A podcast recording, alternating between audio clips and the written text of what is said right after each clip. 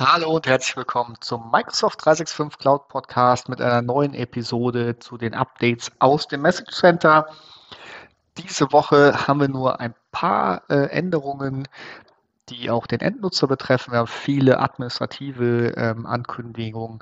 Aber starten wir wie immer mit Teams und ähm, da beginnen wir direkt mal mit einer Änderung für die Nutzer. Und zwar ändert sich das Menü ähm, über ein selbst, das Me-Menü.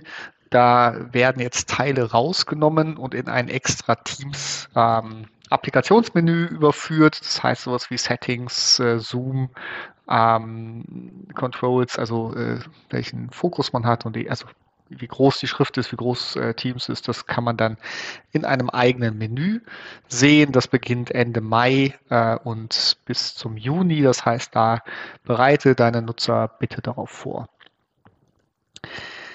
Dann haben wir im Bereich Teams noch eine Änderung für den Android Mobile Client. Ähm, und zwar wird es dort möglich sein, auch offline mit den Dateien zu arbeiten. Das heißt, man kann ein, ähm, eine Datei runterladen und die ist dann auch ohne Internet oder mit einer schlechten Internetverbindung offline verfügbar. Das äh, soll im Mitte Mai zur Verfügung stehen als neues Update im Google Play Store.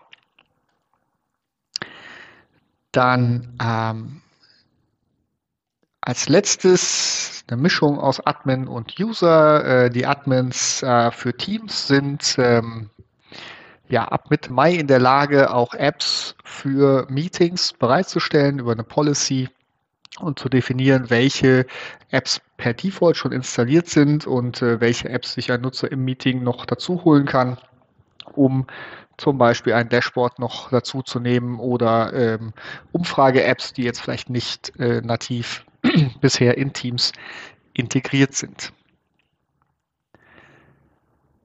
Gehen wir weiter zu Microsoft Lists. Das ist ja sowohl in SharePoint als auch als eigenständige Listen zur Verfügung. Äh, hier hat Microsoft ähm, für ja jetzt eigentlich Ende April, Anfang Mai angekündigt, ähm, dass man im Grid View, also in der Editieransicht, äh, die einem Excel-Spreadsheet gleicht, ähm, jetzt auch äh, besser mit den Tasten und mit der Tastatur arbeiten kann. Das heißt, über den Tab springt man von einem Feld ins nächste. Mit Enter kann man das dann editieren und mit Escape auch wieder rausgehen und am Ende einer ähm, Zeile kann man mit Enter auch ein neues Item einfügen bzw. speichern. genau, also da ähm, ein schnelleres Handling und ein schnelleres Arbeiten in den List guck noch kurz durch. Genau, hier haben wir noch was für die Nutzer. Äh, und zwar ist es ab sofort, nee, ähm, doch ab sofort äh, möglich, äh, in Excel in der Webversion auch ähm, Workbooks mit externen Links zu öffnen. Das war bisher nicht möglich, gab es eine Fehlermeldung und äh, das ist jetzt ähm, korrigiert und möglich, so dass man das Excel-File dann nicht äh, im äh, nativen Excel auf dem Client öffnen muss, sondern direkt ähm, ja, äh, in, in der Online-Version weiterarbeiten kann. Dann haben wir aus dem Bereich Exchange noch eine Änderung. Und zwar ist es möglich ab Mai, also ab sofort, ähm, wenn man mehrere äh, E-Mail-Adressen eingerichtet hat oder Aliasse für seine E-Mail-Adresse, diese auch direkt in der Online-Version von Outlook zu nutzen, also Outlook on the Web. Äh, das heißt, beim Absenden kann man sagen, ich sende mit meiner Standard-E-Mail-Adresse oder halt mit einer anderen äh, E-Mail-Adresse. Ähm, Gibt es ja verschiedene Gründe dafür, warum man vielleicht mehrere Adressen und mehrere Aliasse hat, ähm, um diese zu verwenden. Das ist ähm, im Default ausgeschaltet. Das ist wichtig zu wissen und äh, kann per PowerShell-Command ähm, aktiviert werden. Das heißt, äh, wenn die Anforderung in deinem Tenant, in deinem Unternehmen besteht, dann musst du dich da aktiv drum kümmern, dieses Feature einzuschalten. Dann gibt es wieder neue Updates äh, für den Microsoft 365 äh, Current Channel, für die Apps. Ähm, da bitte ich dich aber dediziert rein zu äh, gucken. Das Update hat, ist schon gestartet am 29. April. Also auch da, falls ihr im Monthly Channel oder Current Channel unterwegs seid, dann wird es da Updates geben, die nochmal separat in der Nachricht verlinkt sind.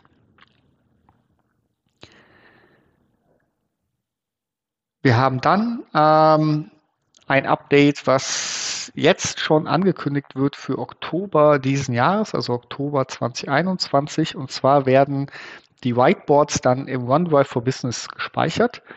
Und ähm, nur wer OneDrive for Business aktiviert hat, kann dann auch weiter äh, neue Whiteboards bauen. Ähm, das wird immer in dem OneDrive gespeichert, von demjenigen, der das Whiteboard erstellt hat und dann geteilt, ja, so wie es heute auch möglich ist. Die alten äh, Whiteboards werden weiter zur Verfügung stehen. Ähm, es wird auch noch äh, bekannt gegeben, wie ein Migrationspfad aussieht. Der große Vorteil ist natürlich, dass in dem OneDrive alle ähm, Konfigurationen, die ihr für euer OneDrive heute schon aktiviert habt. Wo liegen die Daten? Welche ähm, Rechte gibt es? Äh, wie kann gesucht werden? Ist externes Sharing erlaubt? Diese Dinge sind dann ähm, genauso für das Whiteboard äh, zutreffend. Genau, müsst ihr halt darauf achten und ähm, euch darauf einstellen.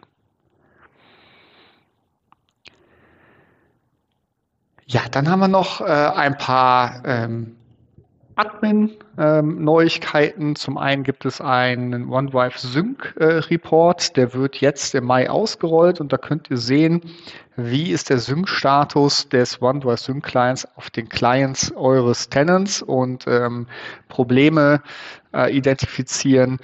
Das finde ich auf jeden Fall äh, sehr hilfreich, denn das ist ja schon ein wichtiges Tool, um ähm, ja auch die, den OneDrive in Sync zu halten über alle Geräte. Und da hat man jetzt ein zentrales Dashboard, was im Message Center abgelegt ist.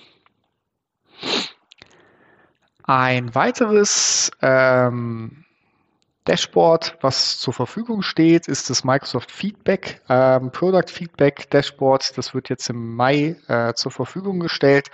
Und ähm, da seht ihr, wie und welches Feedback eure Nutzer gegeben haben. Das heißt, ihr könnt da auch für euch nochmal äh, nachvollziehen, ähm, ja, was eure, eure Nutzer an Microsoft zurückgespielt haben. Natürlich, wenn ihr das ausgeschaltet habt für euren Tenant, bleibt das auch weiterhin deaktiviert.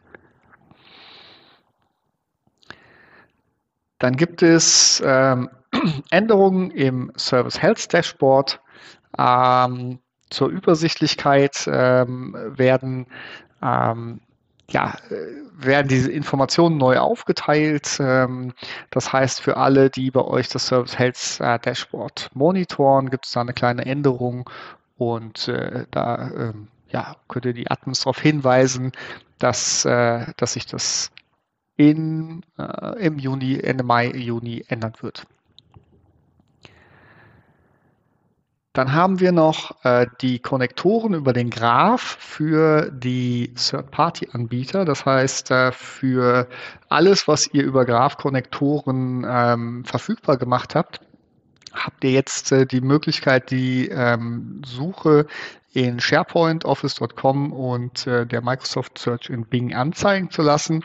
Die werden dann unter dem All äh, Tag angezeigt und äh, stehen zur Verfügung. Wenn ihr das äh, nicht möchtet, könnt ihr das im Microsoft Admin Center äh, unter Verticals ähm, ja, äh, ausschalten. Es gibt ja vielleicht auch den Anwendungsfall, dass nur einigen äh, ausgewählten Applikationen das zur Verfügung gestellt werden soll. Also da bitte darauf achten, habt ihr das konfiguriert, dass ihr da ähm, ja, das, das, also habt ihr Third Party über den Graph ähm, integriert, steht das jetzt in der Suche zur Verfügung und dann müsst ihr gucken, dass es äh, sauber konfiguriert ist für euren Anwendungsfall. Dann haben wir äh, neue Azure AD äh, Admin-Rollen und zwar Knowledge Admin, äh, Knowledge Manager und äh, Exchange Recipient Admin. Die ersten beiden sind aus ähm, dem Bereich Viva Topics und äh, der, an, der letzte ist dann ähm, für die äh, für Exchange. Also da gibt es nochmal eine feingliedrige Aufteilung, je nachdem, wie ihr euren Tenant betreut. Vielleicht äh, nicht uninteressant. Kommen wir zum Ende für heute mit dem finalen Aufruf. Solltet ihr noch Skype for Business Online benutzen, es wird am 31. Juli abgeschaltet. Ich hoffe, ihr seid alle schon auf Teams und ähm, damit wünsche ich euch eine schöne Woche und äh, entschuldige mich für die etwas raue Stimme heute, bin ein bisschen angeschlagen, aber beim nächsten Mal wieder mit klarer Stimme, klarem Kopf. Genießt die Zeit und bis zum nächsten Mal. Danke fürs Zuhören.